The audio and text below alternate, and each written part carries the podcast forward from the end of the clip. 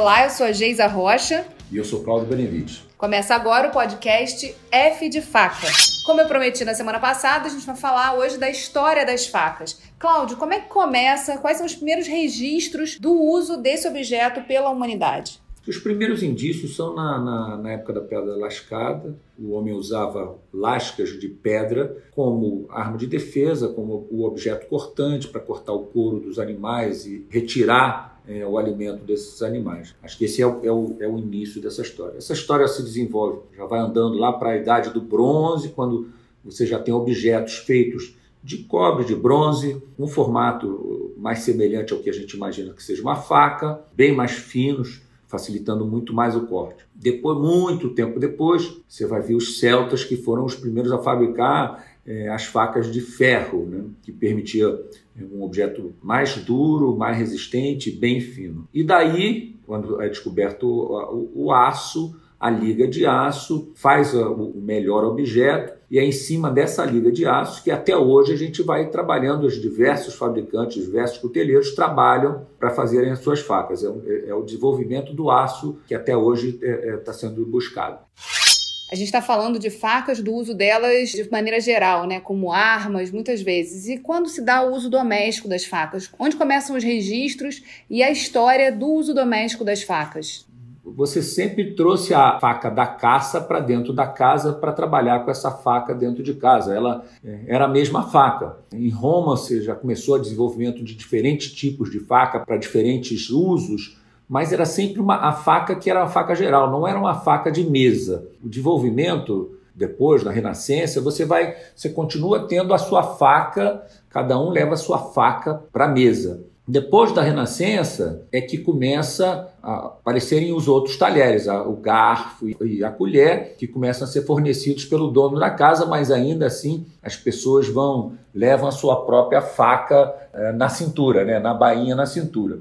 Até que eh, no, já na, na, na corte francesa, Luís XIII, nervoso com brigas que aconteciam e a, e a, violência que a faca que cada um trazia permitia, proíbe que as pessoas trouxessem suas facas. Então a faca já era a faca fornecida pelo próprio quem estava oferecendo a, a, refeição. E o rei seguinte, Luís XIV, já na época de Luís XIV, é criada a faca de mesa que é a gente conhece hoje. A faca que é afiada de um lado só e com a ponta arredondada, que é uma faca que não, não foi feita para furar ninguém apenas no uso da mesa. Então, esse é o, é o desenvolvimento da, da história da faca na cozinha e, e na mesa. Em relação às fontes, quer dizer, onde a gente encontra esses registros? Você eh, produziu um e-book, não é isso? É, é. eu não, não, não, queria chamar de, de e-book, eu, eu fiz é, quatro papers de, de coletânea de informações de internet. Um sobre as facas, a história das facas, os tipos de faca, diferentes usos das facas.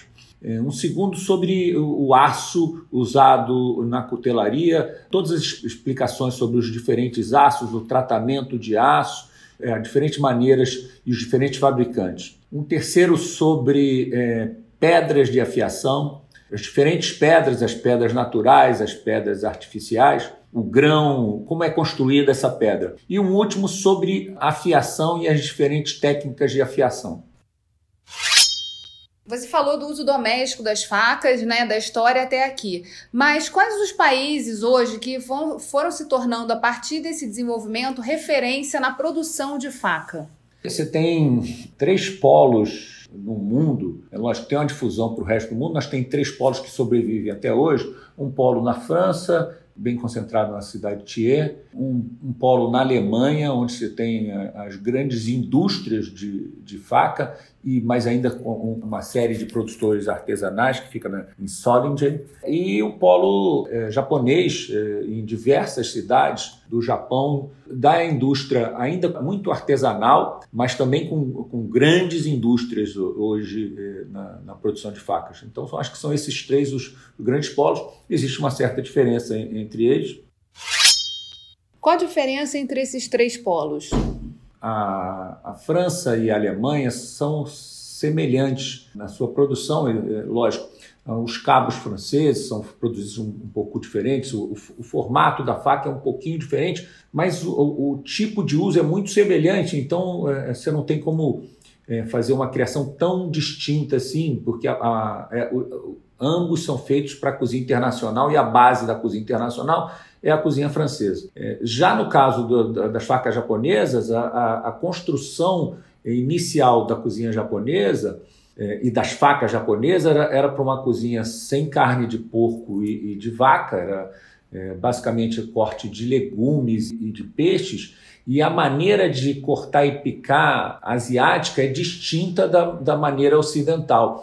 Então, o formato das facas era muito distinto. Essa é a primeira diferença. A segunda diferença é que há um hábito na, na cutelaria e na cozinha, vamos dizer assim, japonesa, de você ter uma faca para cada uso específico. Então, a quantidade de, de tipos de facas no Japão é muito grande. Essa é a primeira parte. A segunda coisa é que é, quando o, o Japão, é, é, depois de, de, dois séculos fechado para o mundo, o, Japão se, se abre seus portos para o mundo e traz a, a, a culinária ocidental para dentro do Japão, e com, até com consumo de carne, a cutelaria japonesa também produziu novos tipos de faca para se adaptar a essa, essa culinária. Então você tem é, a cutelaria japonesa é, assim, é verdadeira, mais antiga, e a que trouxe é, ao estilo da, da, da, cozinha ocidental. Elas não são iguais às facas ocidentais, mas elas são é, preparadas para a cozinha ocidental.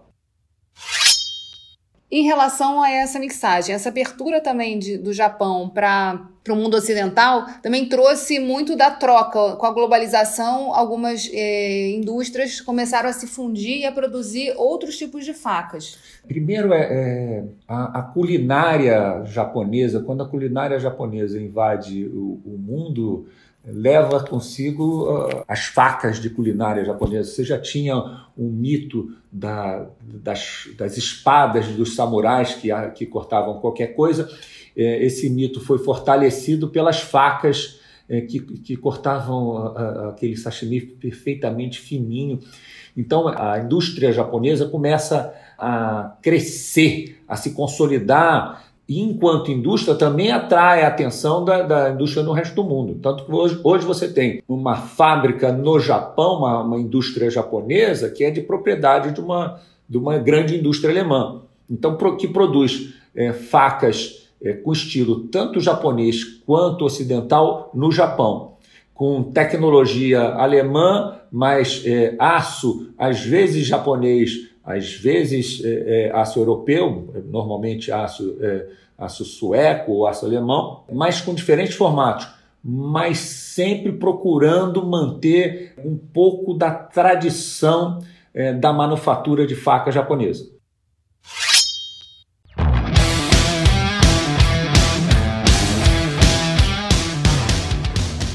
Bem, a gente vai ficar por aqui nesse nosso podcast e trazendo novidades no próxima semana. Nós vamos falar sobre aços, tipos de aços diferentes e seus usos. Fica com a gente, continua seguindo. Até a próxima. Até a próxima.